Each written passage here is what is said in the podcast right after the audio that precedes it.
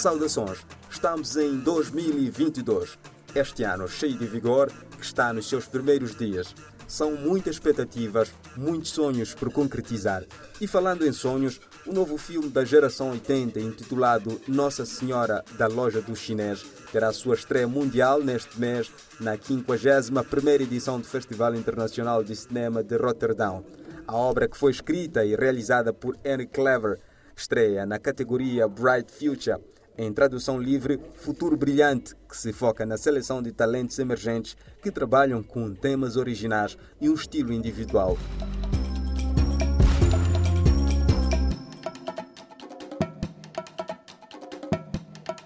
O filme angolano estreia nesta edição do festival que celebra a riqueza e diversidade numa programação traduzida em ideias e pensamentos que juntam extremos opostos de um espectro vanguardista.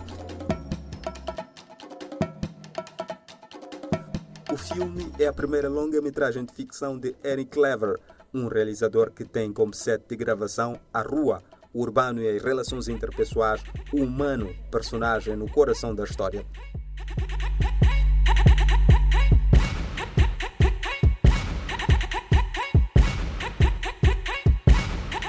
No ano passado conversamos com o cineasta que deu mais detalhes do filme. Vamos recordar.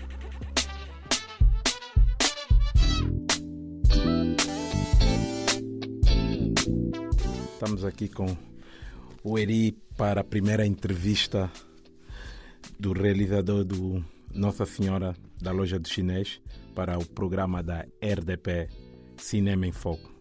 Olá a todos os ouvintes do programa Cinema em Foco. Tenho o prazer de estar aqui com vocês. Eu sou Eric Claver e vamos lá falar do filme. Ok. Depois de ter sido diretor de fotografia e co-guionista do Ar Condicionado, decidiste realizar a tua primeira longa-metragem, Nossa Senhora da Loja do Chinês. Quando é que surge a ideia deste filme e por que é que só agora? É, bem, não foi uma ideia que surgiu assim de repente, claro. Foi a, a partir de vários vários trechos de ideias que eu já tinha guardadas, mas a que me impulsionou mais foi uma experiência que eu tive no, no Porto Ambuim. E podemos falar um bocadinho mais à frente. Tem a ver com um detalhe do filme muito importante. Ok. O título é muito sugestivo e que remete a múltiplas interpretações depois de ter lido um pouco o guião e o press release. Podes falar um pouco de como é que surgiu a ideia e se foi realmente a primeira ideia do título que surgiu assim ou foi à medida que foi desenvolvendo a história, foram surgindo vários títulos até chegar a esse? Uh, no, normalmente, quando estou a, a, escolher títulos para, os meus filmes, eu normalmente escolho a partir de frases que eu crio, vou criando alguns textos, são mini contos, ou pode chamar poemas, como, como, como, como se quiser abordar. E é a partir daí que eu vou tirando o título. Eu gosto de tirar um título em que o título resuma de, de, de forma simplificada, mas ao mesmo tempo complexa, o filme todo que tu a partir do título consigas ter uma ideia, que consigas fabricar uma imagem sobre o filme. O filme. Então por isso é que eu pensei nesse título. Porque para mim tem todos os elementos que fazem presente no, no filme e ao mesmo tempo é curioso. Deixa uma certa curiosidade. Hum, ok, então podemos dizer que o filme é, é um pretexto para falar das relações de poder. Para mim, principalmente, eu, eu realmente, eu quando comecei a fazer o filme, eu tinha essa premissa. Mas epa, os filmes são coisas que voam. Eu, eu, eu, eu, nunca fecho. Eu, por exemplo, eu não tenho o guião finalizado do filme. Está sempre em aberto. Então eu parti dessa premissa, mas ao longo do caminho das gravações e da, da própria a criar a própria estrutura do filme, as coisas foram se mudando e foram se moldando. E eu agora estou nessa questão de poder, mas é, já não é uma coisa que, que, que faça parte a 100% do filme descobri muitas outras camadas. E essa ideia de não ter o guião fechado, que é, tá, como acabaste de dizer, que é o teu formato de trabalho, é, é algo fácil de se dar a volta depois que está no, no, no, set de gravação? Como é que tu fazes essa gestão? O facto de estás a gravar algo que ao mesmo tempo tens o guião aberto? É, para mim é muito fácil. Eu sei que para, pessoas mais estruturadas e um bocadinho mais organizadas pode ser, possa ser um bocado difícil. Mas eu gosto, eu gosto desse caos. Eu gosto das coisas inacabadas. eu gosto do desafio e de teres alguma margem para o erro e eu vou sempre preparado para, para algumas limitações e tenho sim a estrutura criada do que eu quero, mas eu deixo muito para o, para o, para o momento em que estamos a filmar ou certos momentos em, em que eu estou a escrever, porque eu vou escrevendo, ora escrevo de manhã, ora de tarde, hora de noite e cada momento tem a sua própria estrutura. A minha própria estrutura física, mental é diferente, então tenho que perceber o filme em todos esses, esses momentos e também a própria estrutura do filme é-me dada pelo momento de gravação. Não tenho muito controle prévio. Deixo alguma parte para, para o improviso também. É, na, nota, na nota do realizador que aparece na, no press kit, é, tu falas a uma parte, tu falas muito e tocas na questão da família e no papel para definição do país. Querias comentar um pouco isso, ou seja, é uma coisa mais pessoal, é uma coisa do, da forma geral de como tu olhas para o país? Bem, eu, eu, não lembro muito bem qual é a frase que está no, no, no press kit da sinopse, e, mas eu penso que não esteja assim tão enquadrada a falar sobre a família, seu papel na definição do país. Eu não, eu não tenho essa motivação de, de, de nem, nem ousadia de, de tentar definir o papel da família na definição de um país.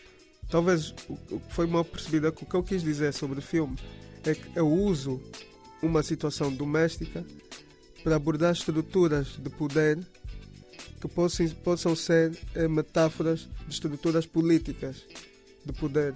Era nesse sentido. Agora, no sentido moral, familiar, papel de definição de país, não, não, não é bem isso, porque eu não, não é por aí que eu, que eu, que eu quero caminhar. Era, era mesmo para fazer uma metáfora de uma família que pudesse transmitir a imagem do poder político.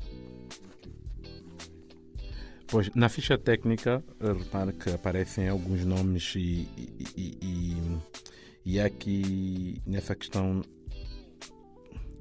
pessoas de alguma forma próximas e, e, distantes ao mesmo tempo. Temos o caso do Silvio Nascimento, da Ilma Prudenciana. Como é que surgiu a escolha dessa equipa? Como é que foi esse processo? se é uma coisa, se acontece também é o teu trabalho, né? Tu trabalhas com, com, com, com, audiovisual. Se é, por exemplo, na questão, digo, mais profissional fora do cinema, é algo que acontece de cima para baixo, ou seja, às vezes recebes trabalhos que vêm já com equipas montadas. Nesse caso, tu como realizador, se calhar tiveste essa oportunidade de poder escolher sim ou não, ou como é que aconteceu essa conversa, por exemplo, com o produtor, foi muito natural, houve aí mesmo questões, não, vamos trabalhar com essa pessoa, porque essa pessoa isso, isso, isso, naquele, naquela área, eu quero aquela pessoa, por isso, isso. Tinhas isso em mente? Aconteceu isso? Sim, eu, eu tive a oportunidade de, de, poder contar com isso, de ter pessoas que eu, que eu gostaria, fazia questão de, de, de trabalhar, mas também não consegui em, no campo geral, tivemos que nos adaptar com algumas pessoas que tinham. No caso, no caso do Silvio, ele não faz parte diretamente da equipe técnica do, do filme. O, o Silvio é um, é um, amigo, é alguém que nós temos conversado muito também sobre, sobre cinema. E é uma pessoa que, quando ouviu falar que estávamos a, a preparar um filme, ele se disponibilizou a, a apoiar-nos. Então uma pessoa que mesmo de longe, ele, ele não está cá, não está cá em Luanda, não está no país, mas mesmo de longe ele tem apoiado o projeto e tem se interessado muito e está muito contente com, com o avanço rápido do, do, do projeto. Quanto aqui, aqui cita eu, o Massassa, a Prudenciano, o Eduardo e todos os outros que fizeram parte da equipa a caminho, são pessoas com quem nós trabalhamos e era inevitável que não fizessem parte do filme, que fazem parte da nossa equipa aqui da, da geração. Sim, e por exemplo, essa questão quando tu tocaste no Eduardo tá e, tu, e tu que fazes também a questão da, da, da, fotografia, é algo pensado, natural? Vamos supor, tu estás a escrever um guião e já estás mentalizado que eu quero realizar isso, ou te sentes confortável que eu estou a escrever um guião, mas posso não realizar isso? Ok. Uh, bem, a, a, a, a parte mais delicada para mim e mais difícil de abdicar, notavelmente, é a direção de fotografia. E mesmo nos meus filmes, que, eu, são curtas-metragens, esse é o maior filme que eu faço. Mesmo nas curtas-metragens que eu fiz, faço questão de que seja eu a filmar, porque para mim parece impossível é o meu motor de trabalho, que é a câmara.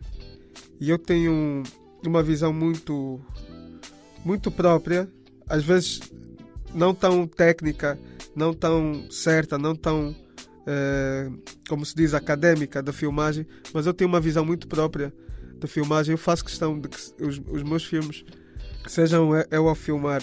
Nesse caso, eu, eu garanto que foi difícil no início a, a abdicar dessa parte, mas uh, como eu tinha ao meu lado o, o Eduardo Kropotkin, o Eduardo é meu parceiro aqui na geração 80, deste, desta parte das câmaras, nós discutimos muito uh, questões técnicas. A câmara ele é, ele é o que se pode chamar um nerd e ele está sempre atento a, a essas questões mais ligadas à, à parte técnica da câmara foi aí que eu pensei que ele seria uma pessoa ideal, porque eu, eu lembro que eu atingi alguns resultados que eu queria no, no, nos meus filmes anteriores, mas depois perdi muito porque não respeitei alguns conceitos técnicos. Porque eu trabalho de forma mais livre. Eu, quando pego a câmera, eu não me preocupo tanto com seguir os padrões de, de depois de, de edição, de, correção de imagem. E eu gosto de fazer tudo na hora, de forma muito prática. E às vezes calha muitas vezes cometo alguns erros técnicos. Então, dessa, dessa vez eu tive o Eduardo que pegou o papel de diretor de fotografia no sentido mais, mais prático do termo, que era do controle da câmera e garantir que, que, que nós estivéssemos a usar para o que nós queríamos a, a, a câmera bem desenvolvida te, tecnicamente. Agora, na parte estrutural artística, é óbvio eh, que fui eu, eu, eu sou uma pessoa altamente visual e eu, eu antes de, de antes mesmo de ter o, o guião, eu já tenho, já tenho pensado o ambiente visual do, do, do, do, do filme. Mas, mas nesse caso trabalhamos de forma um pouco mais exigente que temos trabalhado, porque nós definimos paletes de cor, definimos coisas cromáticas, definimos sets, que luz é que queríamos usar muito antes, trabalhamos muito nisso de eu e Eduardo, então foi muito fácil depois no set nos entendermos e eu não me preocupar tanto em pegar a câmera, porque nós temos muito bem definido de como é que nós queríamos filmar, como é que queríamos que a imagem fosse posicionada. Como é que foi o processo da escolha do, do elenco em relação a este filme concreto, não é? Nossa Senhora, da loja do chinês, em relação aos outros filmes onde tiveste envolvido, por exemplo, no caso da Lúcia? é, porque dá aquela impressão que essas histórias são sempre escritas e o elenco não tem como. Acho que a forma como o guião é desenvolvido, esse elenco é escolhido de alguma forma a dedo. Ou seja, a dedo de, de encontrar a pessoa certa para o lugar certo. Como é que foi esse, nesse caso? Sim, e isso uma vez eu discuti com o Jorge, que é o produtor do filme, que ele que ele estava a apressar uh, para que eu tivesse o guião pronto. E eu disse: Mas como é que eu vou ter o guião se ainda não tenho os personagens qualquer?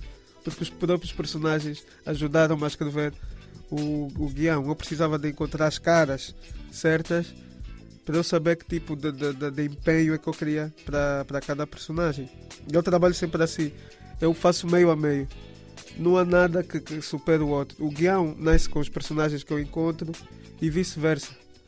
Então, para mim, eh, funciona muito assim consegui com os personagens principais do filme, obviamente com os personagens secundários não, não, não, não, consegui, mas também já não me interessava tanto ter essa definição. Agora, para os personagens principais, eu, eu tenho que encontrar as pessoas certas para eu acabar de escrever. Finalizamos a entrevista conhecendo um pouco mais do percurso deste cineasta que tem seu dedo em vários filmes. Por exemplo, foi co-guionista e diretor de fotografia da longa-metragem Ar-Condicionado, que foi inúmeras vezes premiado pelo mundo. Por hoje é tudo. Eu sou José Gabriel, estive com Ellen One na produção e sonorização. Em nome da plataforma Mbenga, a dupla despede-se na promessa de voltar na próxima semana. Até mais.